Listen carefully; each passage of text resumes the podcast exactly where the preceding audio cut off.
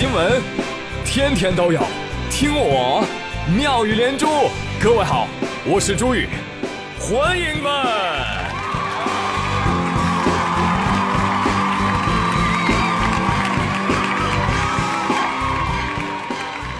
哎，谢谢谢谢谢谢各位的收听。天天就知道打游戏，是游戏重要还是我重要？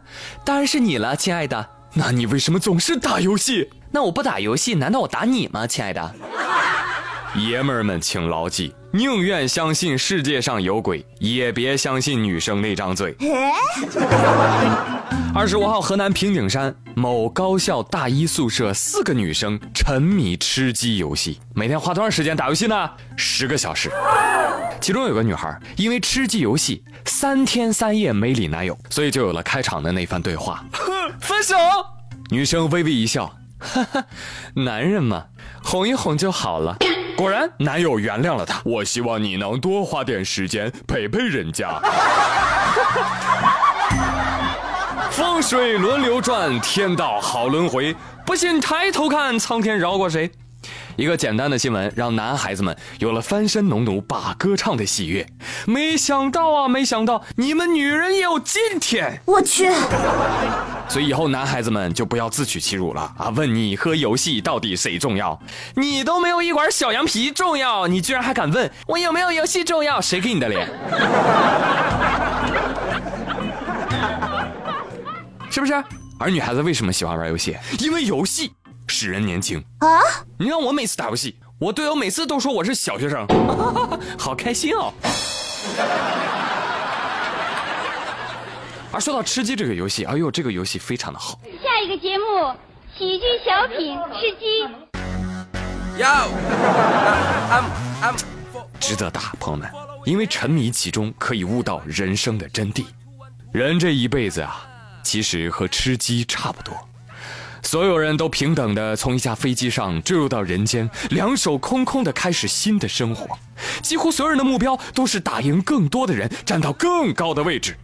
但是我不是，我唯一的目标就是找到你，因为你是我的铠甲，你是我的止痛药，你是我的急救包，你是我的九八 K。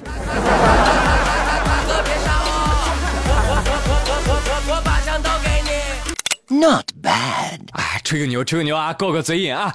哎哎，说的我很六似的。其实乡亲们呐，我是来送装备的。我刚刚收集了半天了，来来来，快收下，快收下，可以把枪放下了吗，朋友？来来来啊，继续发装备啊！来，哎，老板买装备不？啤酒、饮料、矿泉水、花生、瓜子、八宝粥了啊！来，这位朋友再往上走走啊！好，谢谢啊！来下一个。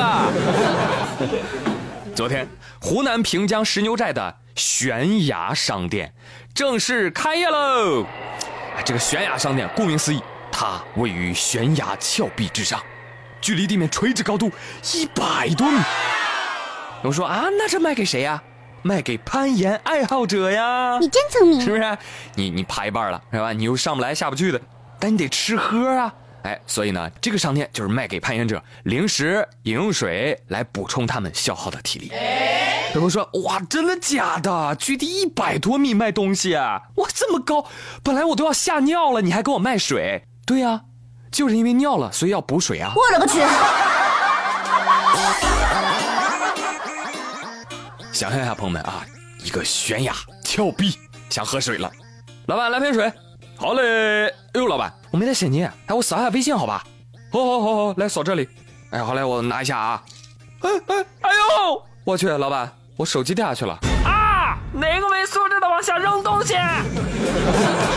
好嘛，这下可以彻底改变外出时玩手机的陋习了啊！但是我们都知道啊，这你开商店是要经过有关部门审核的。喂喂喂，哎，悬崖上面的，悬崖上面的，你们店有营业执照吗？你消防过了没有？纳税了吗？老板说没有啊，怎么的？你你上来查我呀！你下来呀！你上来呀！你下来呀！你上来现在商家都这么厉害的吗？啊！再给你们介绍一位啊！来，把你们手中的鸡蛋啊、烂菜叶子什么的都准备好啊！让我们把最热情的嘘声送给这位社会人。话说河南郑州有一个买家，在一个叫左先生新疆特产的淘宝店铺买了几包干果，哎，结果邮寄到之后啊，打开一看，缺斤少两，以次充好。买家就在后台跟商家交涉了呀。嘿，没想到几番对话下来，商家竟然威胁什么打差评？好，行，你打。我告诉你，你打差评，我立马就买机票，我飞到你那儿去，我血洗你全家。就你这种买家。我不弄死几个还真不行！救命啊！朋友们，我一点演绎都没有啊，原话就嚣张成这个样子。很快，店主真买了机票，把机票截图都发给买家了，同时还发短信给买家：大家看到没有？我机票买好了啊！我希望你不要尿裤子。你现在删差评都不行了，你给我下跪都不行。买家说：哎，你这个样子我报警了，你报来，你报警。我叫左叉叉，身份证号码是六五二八二七幺九八六叉叉叉叉叉。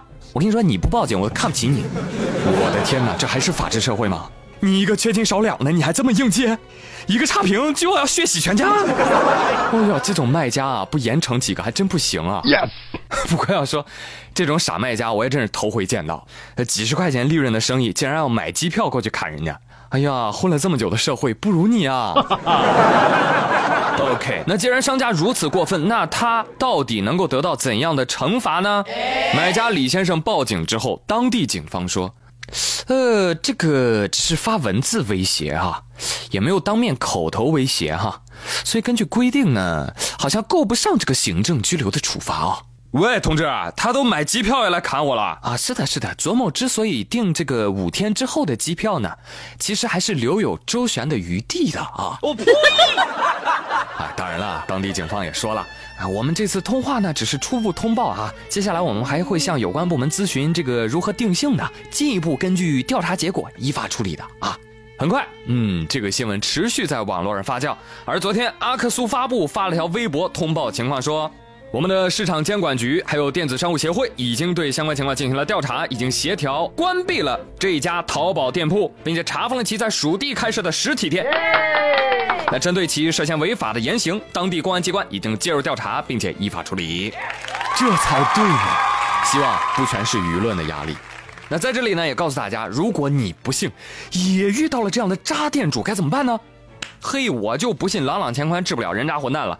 根据《治安管理处罚法》第四十二条，多次发送侮辱、恐吓或者其他信息，干扰他人正常生活的行为，情节较重的，处五日以上十日以下拘留，可以并处五百元以下罚款来惩处。好吧，下次警察叔叔说我也不知道怎么办，你就把这条法律说给他听。你真棒！同时呢，淘宝也得行动起来呀啊！因为差评而威胁消费者商户，一定要予以处理。那根本原因呢，还是因为他们没有得到应有的处罚，所以无法无天呐。嗯，啊，我说的真是太好了，给自己点赞。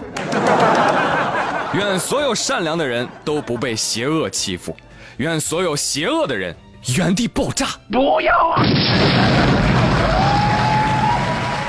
好了，朋友们，本周的妙连珠就是这些。我是朱宇。哦呦，听了一周了，怪累的吧？